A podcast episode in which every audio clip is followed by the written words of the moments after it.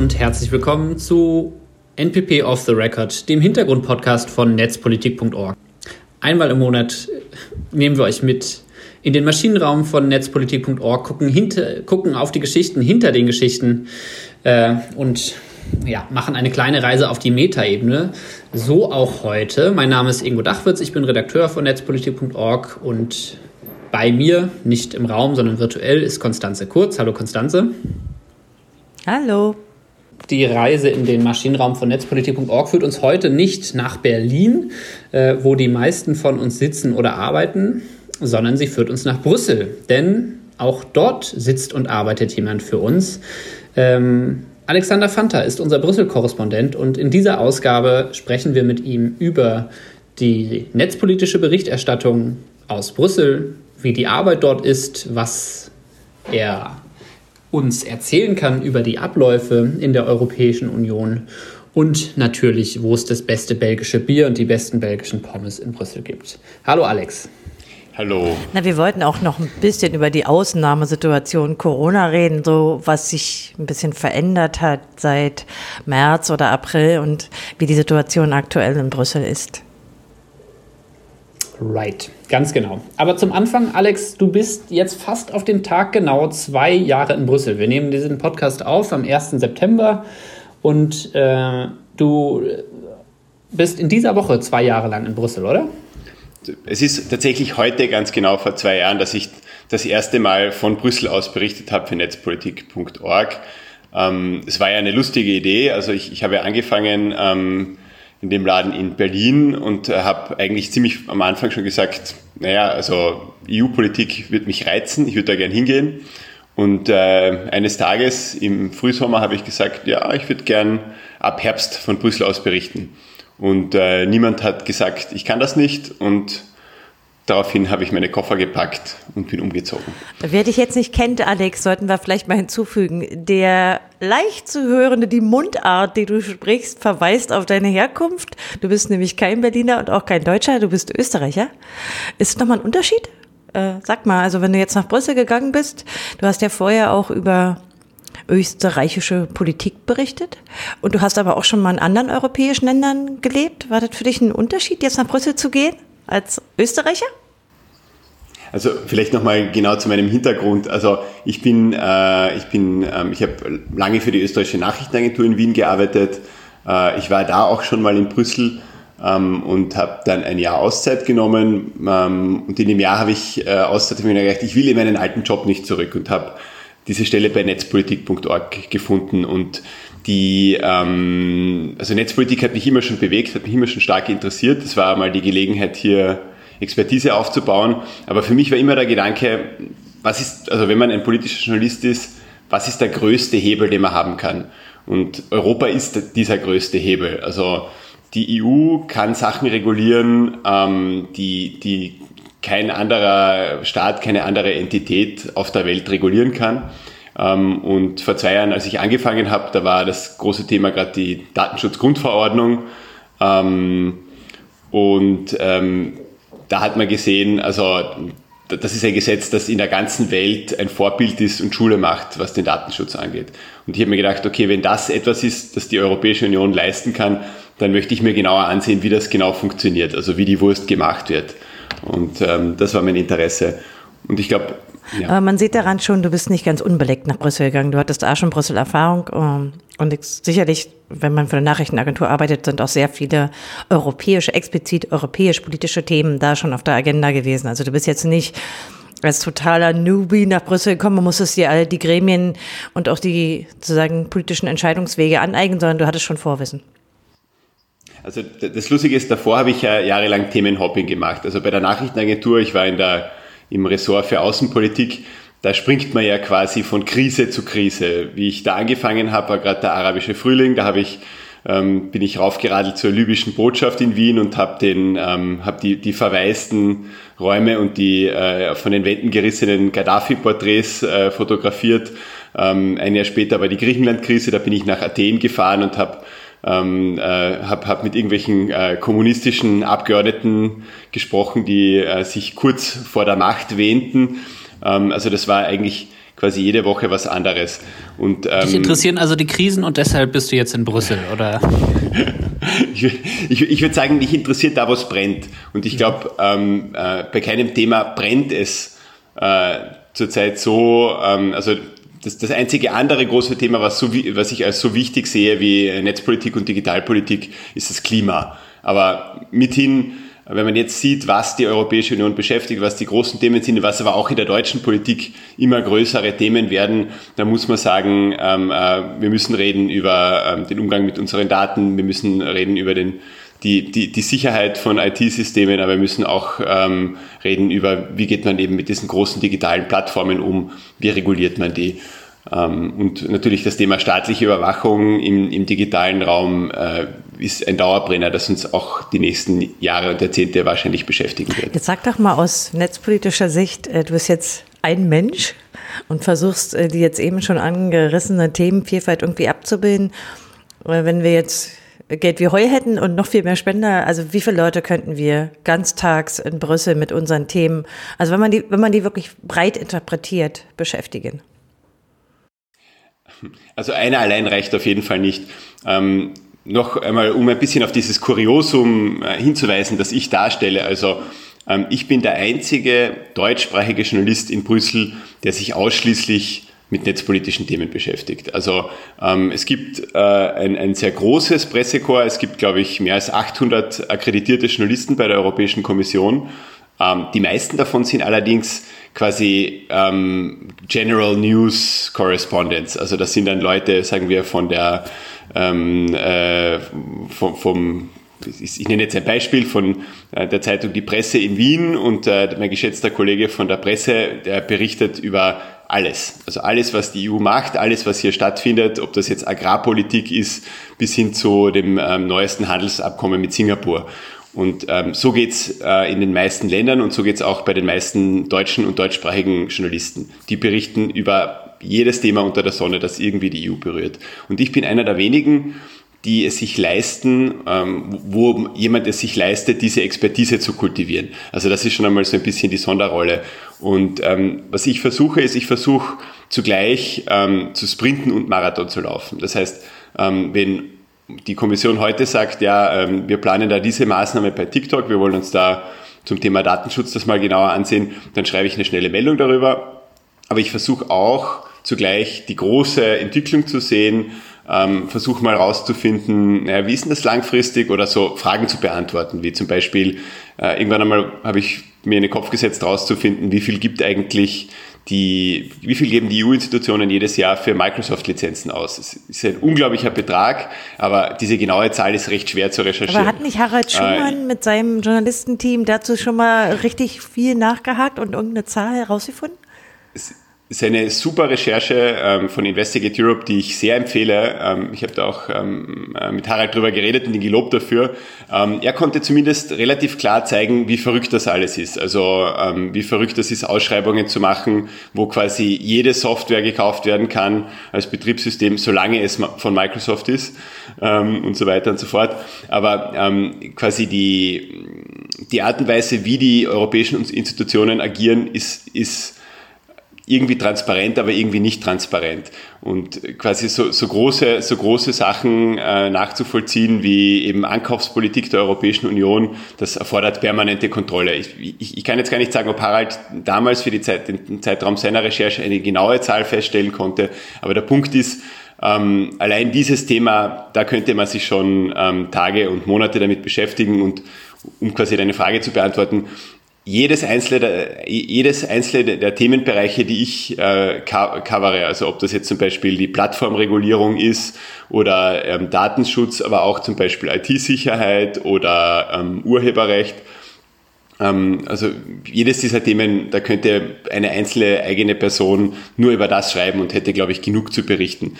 Ähm, es gibt ja quasi das, was die Europäische Kommission macht. Es gibt das, was die europäischen Gerichte machen. Es, Im Parlament passieren Sachen und es gibt die sehr, sehr wenig nachvollziehbaren, sehr intransparenten Verhandlungen im äh, Rat der Europäischen Union, wo die Mitgliedstaaten sich treffen. Äh, in jedem dieser Foren muss man unterwegs sein, muss man seine Kontakte pflegen, muss man wissen, was gerade läuft.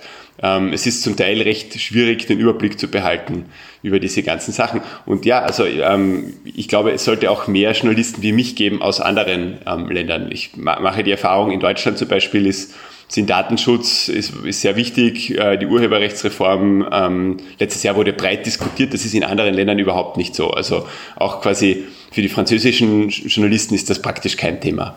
Bevor wir gleich nochmal auf unterschiedliche Themen vielleicht schauen und du auch nochmal ein, zwei Geschichten äh, ein bisschen genauer erzählen kannst, äh, die dich so bewegt haben. Vielleicht nochmal die grundsätzliche Frage, du hast eben schon angesprochen, wie kommt man denn eigentlich an Informationen in Brüssel?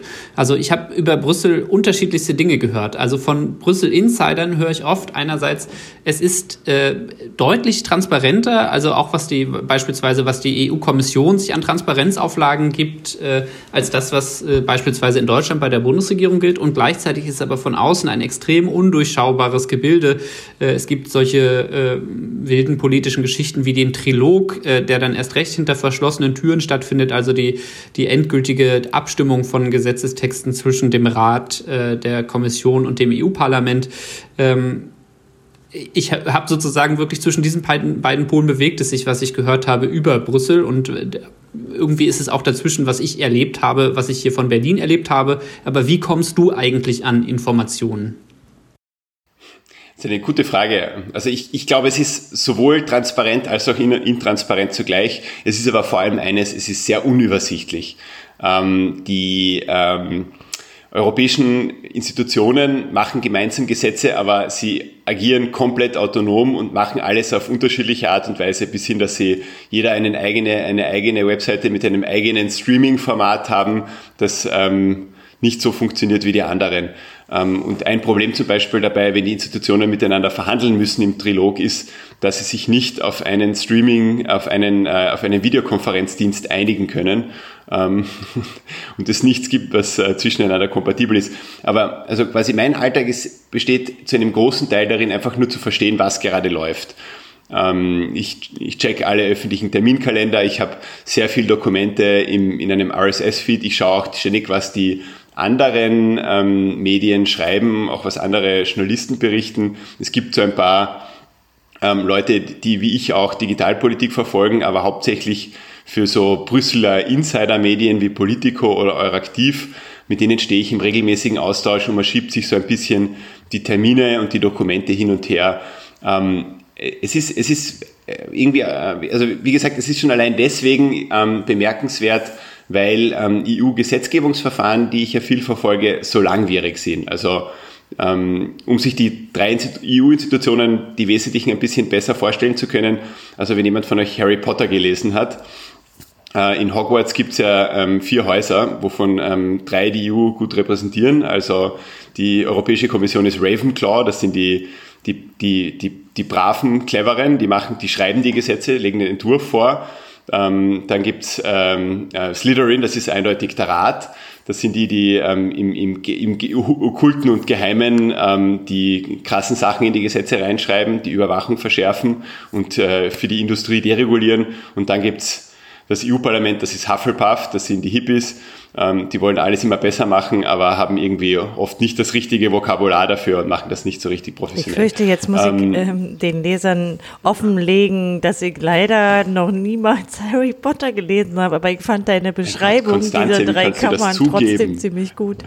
Aber ich fürchte, ich bin einer von den, von den fünf Menschen weltweit, die Harry Potter nie gelesen haben.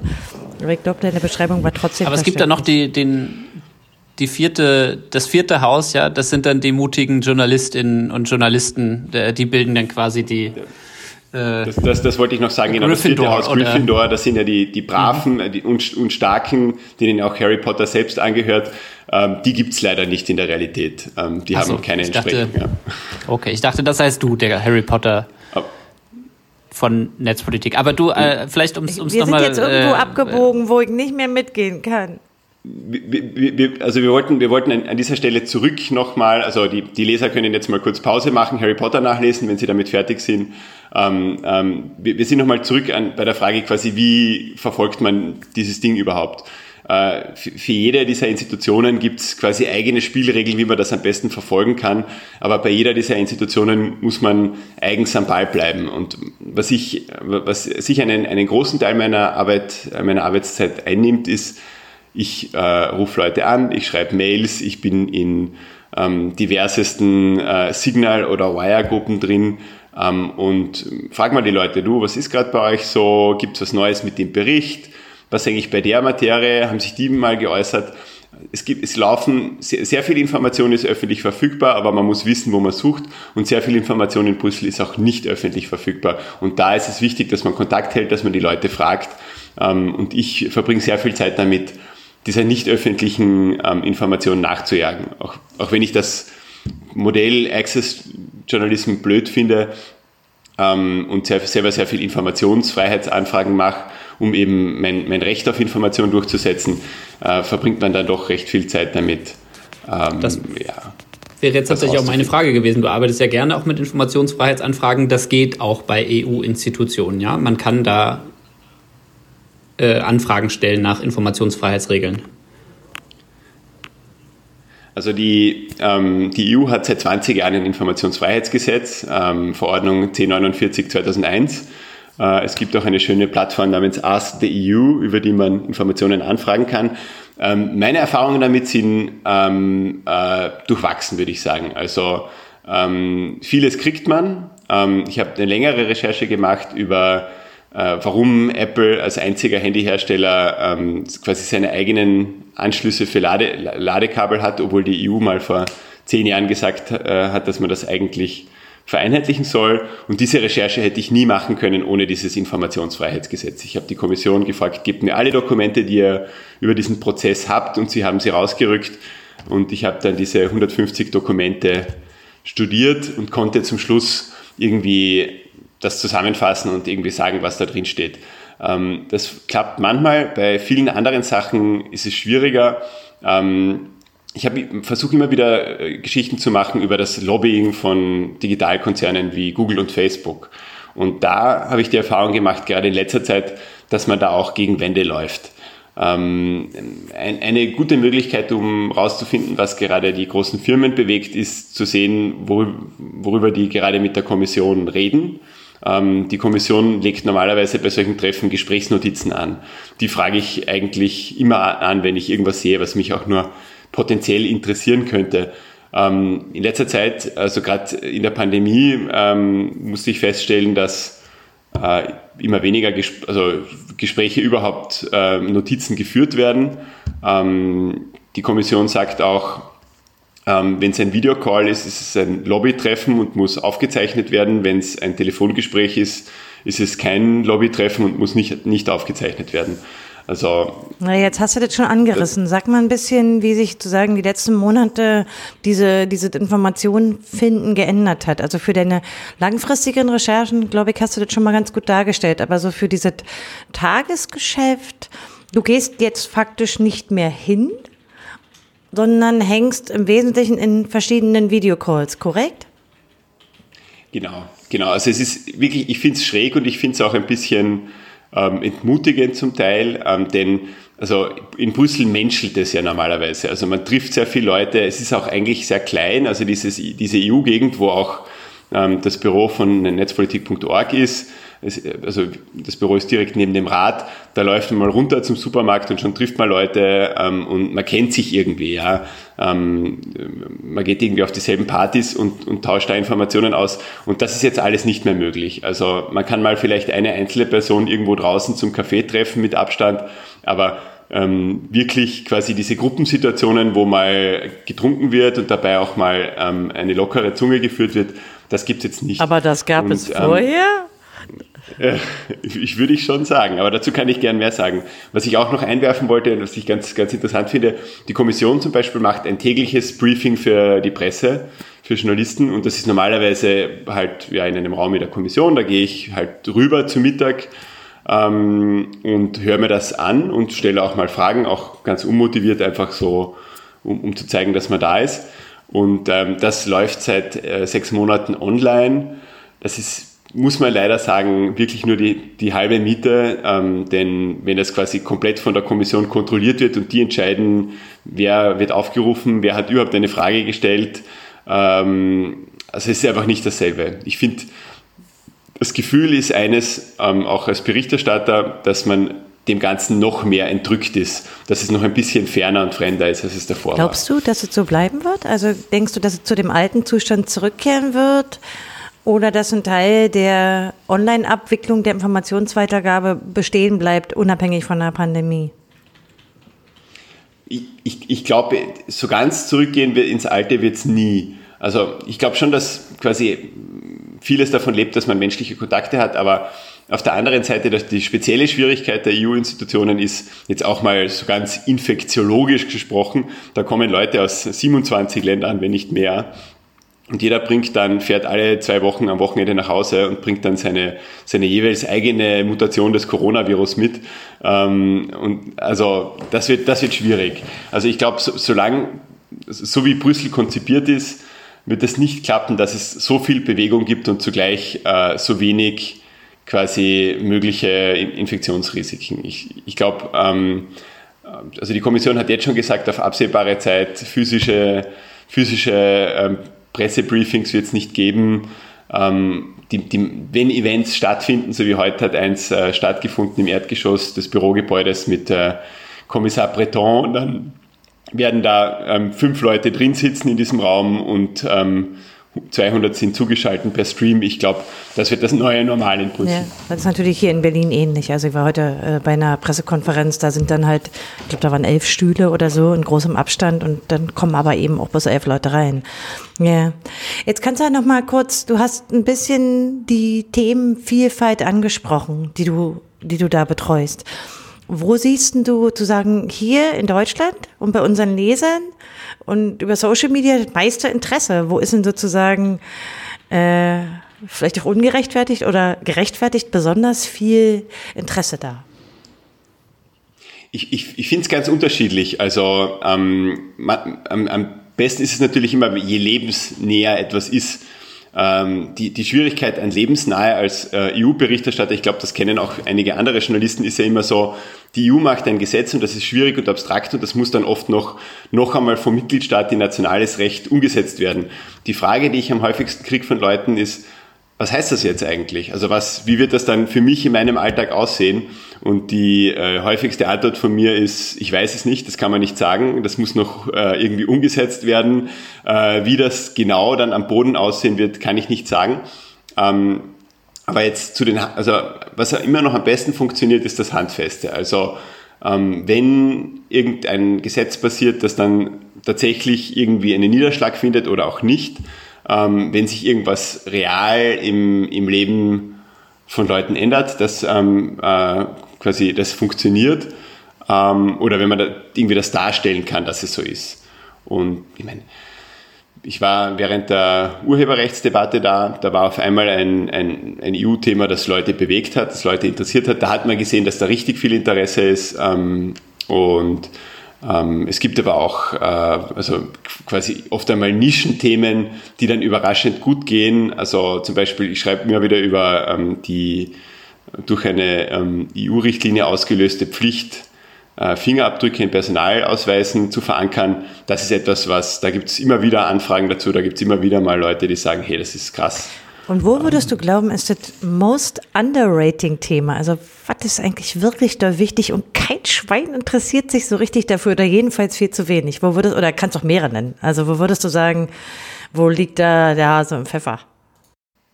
Es gibt, ich glaube, es gibt tatsächlich einige, wo das so ist. Also ähm, eine Sache, die mich immer wieder beschäftigt, ist, wie krass verbreitet in ähm, Brüssel äh, WhatsApp als Kommunikationsmittel ist. Also quasi unter den drei Berufsgruppen, die wahrscheinlich die vulnerabelsten sind auf der Welt. Also äh, EU-Kommissionsbeamte, Diplomaten, Journalisten. Ja, das sind ja äh, quasi, das sind genau der, die, deren Daten man vor amerikanischen Geheimdiensten schützen müsste.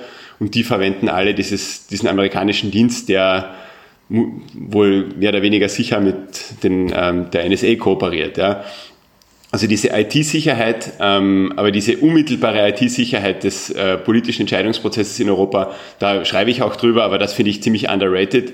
Ähm, da gibt es wenige andere Medien, die darüber berichten, auch weil das, das gilt so ein bisschen als Nischenthema und wenn man darüber redet, dann gilt das irgendwie als Paranoia, aber ich finde, das ist, das ist wichtig. Ähm, und ähm, äh, es gibt aber auch also, ein paar andere Themen, die ich richtig krass finde, ähm, die irgendwie kaum vorkommen. Also immer, wenn man zum Beispiel an der Schnittstelle von Digitalisierung und Ökologie, ähm, das kommt jetzt langsam als Thema in Brüssel an, die ähm, äh, neue Kommission von Ursula von der Leyen, die seit November im Amt ist, hat jetzt gesagt, sie wollen da etwas unternehmen, äh, wollen zum Beispiel schauen, dass ähm, digitale Geräte nachhaltiger werden, dass man auch mal Komponenten tauschen kann, ähm, dass man äh, Serverfarmen irgendwie energieeffizient betreiben muss, solche Sachen.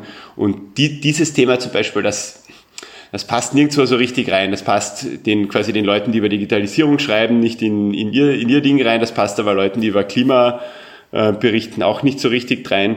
Ähm, aber das könnte eigentlich ähm, noch ein krass großes Thema werden und da will ich auch mehr dazu recherchieren.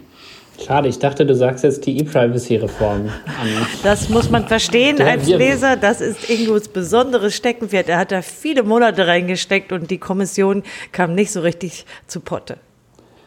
Das stimmt. Und Alex, ich bin aber sehr froh gewesen, als Alex vor zwei Jahren dann nach Brüssel gegangen ist, weil äh, spätestens seitdem äh, du dieses Thema dann auch mit bearbeitest und ich nicht mehr alleine machen muss und wir sozusagen zusammenarbeiten. Das ist ja eigentlich auch das Nette äh, bei der Vielfalt der Themen. Ähm, ja, vieles von dem, was uns hier in Deutschland bewegt, sind EU-Themen oder sind beispielsweise auch Gesetze, die durch die EU ausgelöst werden. Deshalb ist es auch gut, dass wir daran zusammenarbeiten. Ähm, vielleicht, wenn Konstanze schon nach dem. Ja, ja sorry. Ja, aber, aber sag, sag, geh. Na, wenn Konstanze schon nach dem Widerhall gefragt hat, was eigentlich gut ankommt, was nicht so gut ankommt, vielleicht hast du ja noch eine Geschichte, von der du sagst, äh, die magst du noch, ähm, die ist besonders, hat besonders eingeschlagen. Du hast schon die, die, die Geräte, die, die Ladegeräte ent, genannt und beispielsweise die Sicherheit der Messenger und die WhatsApp-Nutzung. Aber gibt es noch eine Geschichte, wo du besonders, äh, ja, entweder einen besonders interessanten Recherchesituation hattest, mal abgesehen davon, dass ich glaube, du am Anfang auch erstmal gar keine Akkreditierung bekommen solltest als netzpolitik.org äh, Mitarbeiter, aber ja, Dinge, die besonders gut funktioniert haben oder auch besonders schlecht funktioniert haben. Wir sind ja hier unter uns. Ähm. Konstanze, was sagst du dazu? Ähm, Hattest du deine Wahrnehmung oder warum lachst du? Nee, mir ist natürlich auch aufgefallen, weil du vorhin so diese lebensnah beschrieben hast, dass deine, du hast ja, glaube ich, zweimal schon drüber geschrieben, über diese äh, über die Stecker- und Ladegeräte, dass es unglaublich viele Kommentare gab, wo ich so dachte, oh. Äh, und mir ist auch aufgefallen, dass äh, die Nachhaltigkeitsfragen interessanter werden. Das liegt aber sicherlich auch daran, dass die, die Nachhaltigkeitsthema durch die Fridays for Future Bewegung, glaube ich, ein bisschen Schwung kriegt. Insofern überraschte mich, dass du jetzt gesagt hast, das ist eigentlich auch so ein bisschen underrated. Da bin ich eher überrascht, aber wahrscheinlich liegt es auch daran, dass wie du beschrieben hast, ähm, die Journalistengruppen, die das sonst betreuen, so ein bisschen zwischen allen Stühlen hier sind. Aber vielleicht, weil du vorhin nochmal Ursula von der Leyen angesprochen hast, wenn eine neue Kommissionspräsidentin kommt, das ist ja nur das erste Mal für dich sozusagen eine Machtübergabe, eine demokratische. Gibt es dort, wie das hier im politischen Berlin, aber auch in London und Brüssel und so, äh, in London und Paris meinte ich jetzt, äh, üblich ist auch so eine Art Vorstellungsrunde und ja, wie konnte das in, in Pandemiezeiten laufen? Vielleicht kannst du dazu was sagen. Ihr seid, habt ja nun mal dieselbe äh, ähm, Sprache, Muttersprache ist ja vielleicht noch mal was anderes, als wenn man sich mit ihr jetzt als ein Ausländerjournalist mit einer anderen Muttersprache unterhalten will. Du hast doch gesagt, dass er Österreicher ist, oder Konstanze? Das hatten wir ja schon festgestellt. Well, die sprechen schon Deutsch. Von wegen, es, es, es, muss immer wieder festgestellt werden. Konstante, ich, ich finde, das ist eine, gute Frage. Ich werde es gleich sagen. Ich werde auch gleich auf das ähm, antworten, was, was Ingo vorhin gefragt hat. Ähm, also dieses Onboarding von Ursula von der Leyen, ähm, finde ich, war so ein bisschen, es hat gefremdelt. Also sie ist ja nicht quasi jetzt von ihrem Naturell her wahrscheinlich die wärmste aller Personen. Ähm, und äh, ja, ähm, sie, sie, hat, sie war sehr wenig präsent. Also ihr Vorgänger Jean-Claude Juncker war ja bekannt dafür, dass er gern ähm, alle möglichen Leute, die ihm entgegenkommen, mal umarmt und, äh, und, und abschmust. und ähm, sie ist jetzt von ihrem, von ihrem Typ her nicht so. Ich habe aber auch, muss ich ehrlich sagen, weniger oft mit ihr zu tun als mit den zwei Kommissaren, die am meisten Digitalpolitik machen. Das ist Margarete Vestager, die äh, Vizekommissionspräsidentin für digitale Angelegenheiten und sie ist auch zugleich die Wettbewerbskommissarin hat da große Verfahren gegen äh, ähm, Google und Apple ähm, durchgeführt in den letzten Jahren schon. Und ein neuer Kommissar aus Frankreich namens Thierry Breton, der der Digitalkommissar ist.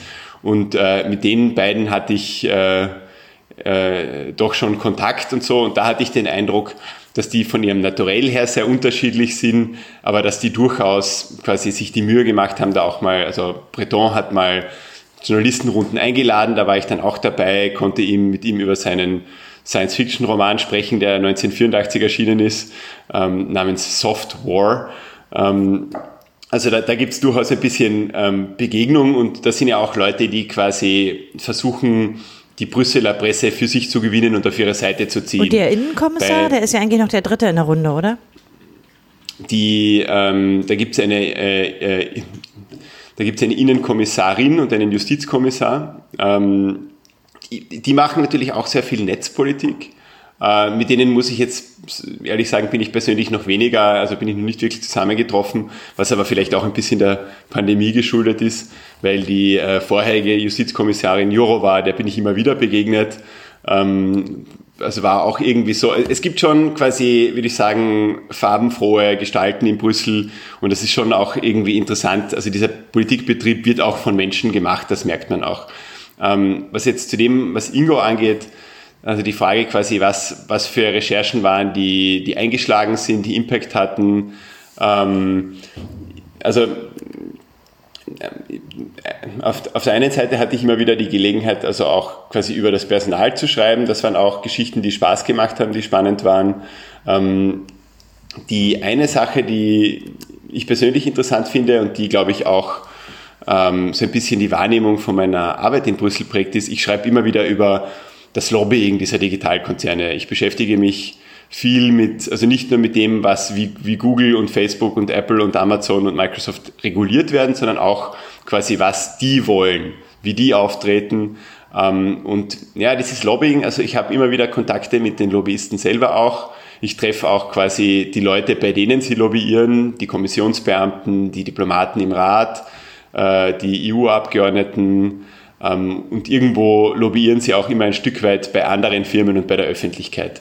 Und ähm, da zum Beispiel, ich meine, ich habe zum Beispiel auch Geschichten geschrieben in der Copyright-Reform, wie Digitalbranche lobbyiert hat ähm, oder ähm, jetzt bei, beim Datenschutz, bei der E-Privacy-Verordnung, die sehr wichtig ist, ähm, über die wir bei Netzpolitik viel schreiben.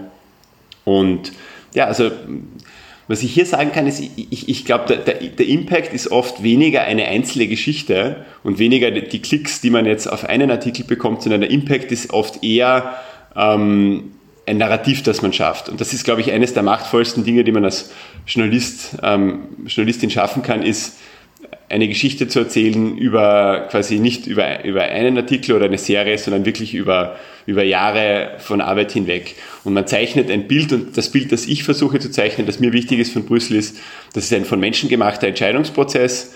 Ähm, die Politiker, Politikerinnen sind auch einfach nur Leute und ähm, die situative Macht, die Firmen in diesem Entscheidungsprozess haben, die ist zum Glück oder leider sehr hoch. Und äh, gerade deswegen haben auch amerikanische Technologiekonzerne sehr viel Einfluss in Brüssel, werden gehört, weil sie ähm, weil es viele sind, weil sie sehr geschickt auftreten und weil sie die Leute für sich gewinnen können, weil sie Kohle haben letztendlich. Das wäre eigentlich schon fast ein letztes äh, gutes Schlusswort. Ich habe allerdings noch eine letzte Frage an dich zum Abschluss. Wenn wir schon mal den Brüssel Insider da haben, was wird denn sozusagen das, was ist das nächste große netzpolitische Thema? Wir haben äh, das uns aus Brüssel erwartet. Vielleicht in drei, vier Sätzen zusammengefasst? Es gibt den sogenannten Digital Services Act. Das ist das große Gesetz zur Plattformregulierung. Ich habe es zuletzt in einem Artikel auch als das Plattformgrundgesetz bezeichnet. Das haben auch gleich alle ähm, übernommen. Das ist in Deutschland jetzt schon ein fliegender Begriff geworden. Ja, krass, ja. Das, ähm, das Framing funktioniert, ähm, was kann man sagen. Und dieses große EU-Gesetz Ähm, daran arbeitet äh, die Kommission jetzt im stillen Kämmerchen schon seit über einem Jahr und äh, im Dezember soll es soweit sein und sie wollen dann endlich endgültig äh, einen tatsächlichen konkreten Textentwurf vorstellen. Und dann wird man auch sehen, wie das genau, wie sich die EU-Kommission das genau vorstellt. Ähm, begleitet dazu soll es auch äh, eine Änderung in die Wettbewerbsrecht geben, die es zum Beispiel möglich machen, die Datenmacht von Firmen wie Google auch zu berücksichtigen bei ihrer Marktmacht. Das ist bisher im EU-Recht einfach nicht möglich gewesen. Also dieses große Gesetz der Digital Services Act wird kommen. Das wird sicher, wenn nicht das, so zumindest eines der großen netzpolitischen Themen der nächsten ähm, vier, fünf Jahre werden. Und ihr werdet es auf jeden Fall hier bei Netzpolitik.org lesen können. Und Alex hat ja auch schon angefangen, darüber zu schreiben. Und ich glaube, also wir sind äh, nicht nur als Redaktion, sondern auch ihr als Leser dazu aufgerufen, euch damit zu beschäftigen, weil das wird eure digitale Zukunft sein, die sich damit verbindet, nicht wahr? Wie immer an dieser Stelle schauen wir zum Abschluss des Off the Record Podcasts einmal auf die Spendenentwicklung und die Finanzsituation von netzpolitik.org. Wir haben den Transparenzbericht für den Monat Juni veröffentlicht und das ist für uns ein sehr freudiger Monat gewesen, denn äh, 62.000 Euro an Ausgaben stehen 61.000 Euro an Spenden und Einnahmen gegenüber, was total klasse ist. Ein kleiner Teil davon äh, entfällt auf äh, Merch. Ähm, äh, also Leute, die netzpolitik.org Merch gekauft haben. Der Großteil des Geldes sind Spenden gewesen. Äh, das ist ein extrem guter Spendenmonat, vor allen Dingen aus dem einen Grund, dass wir die bereits angeteaserte Großspende von einer Einzelperson von 15.000 Euro bekommen haben. Das ist für uns wirklich was Besonderes und selten. Äh, wir, wir leben eigentlich davon, dass sehr viele Menschen uns mit kleineren Beträgen unterstützen. Ähm, und wenn dann eine Person 15.000 äh, Euro uns spendet, äh, macht sich das gleich in der Bilanz bemerkbar. Genau. Auch ohne diesen erfreulichen Ausreißer nach oben äh, war der März ein guter, äh, war der Juni 2020 ein guter Spendenmonat. Ähm, wir sind sehr froh und dankbar, dass wir trotz oder vielleicht auch gerade wegen der Corona-Zeit und der Corona-Krise ähm, so gut unterstützt werden und die Einnahmenentwicklung äh, bei uns nach oben zeigt, der Trend weiterhin positiv ist. Wir haben jetzt ja mit dem Monat Juni die Hälfte des Jahres ist um 42 Prozent unseres Spendenziels für das Jahr 2020 erreicht. Ähm, das ist besser als in den Vorjahren und fühlt sich gut an. Nichtsdestotrotz bleibt es natürlich ein bisschen bange. So ist es immer bei der Spendenfinanzierung. Wir wissen nicht genau, wie sich das Jahr weiterentwickelt, wie sich die Wirtschaftslage weiterentwickelt. Ähm, wie sich die Pandemiesituation weiterentwickelt. Von daher ähm, ja, hoffen wir, dass dieser positive Trend anhält und sind wirklich extrem dankbar für die Unterstützung so vieler Menschen. Ausführlichere Berichterstattung findet sich dann zum, zu unserer Spendensituation im Transparenzbericht für den Monat Juni, den wir auch in den Show Notes verlinken. Alright, dann vielen, vielen Dank, lieber Alex und natürlich dir, liebe Konstanze. Danke euch. Danke, Ingo. Äh, Grüße nach Brüssel, genau. Liebe Hörerinnen und Hörer, äh, bleibt uns gewogen. Ähm, wir freuen uns, wenn ihr uns nicht nur finanziell unterstützt, denn davon ist nicht nur die Arbeit von uns hier in Berlin, sondern eben auch die Arbeit von Alex in Brüssel möglich, die kontinuierliche Berichterstattung ähm, über äh, das netzpolitische Geschehen in Brüssel. Äh, wir freuen uns aber natürlich auch über die ideelle Unterstützung, beispielsweise indem ihr diesen Podcast äh, gut bewertet äh, auf den einschlägigen Portalen. Vielen Dank dafür. Wir hören uns demnächst wieder. Tschüss. Ciao. Ciao.